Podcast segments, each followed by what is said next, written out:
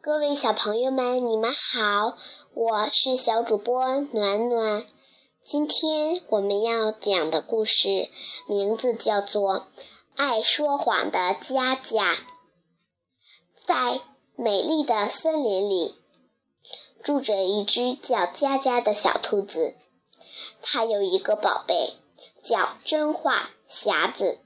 每当佳佳想骗人的时候，他都会把真话装进匣子里，这样大家就不知道他撒谎了。一次，佳佳对小鸭子说：“可爱的小鸭子，湖里有好多小鱼，快去吃吧。”小鸭子嘎嘎嘎地游走了，佳佳就趁机把它刚买的玉米全偷走了。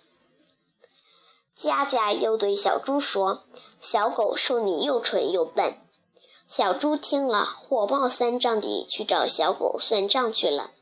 佳佳看到大家都受骗了，乐得直翻激斗。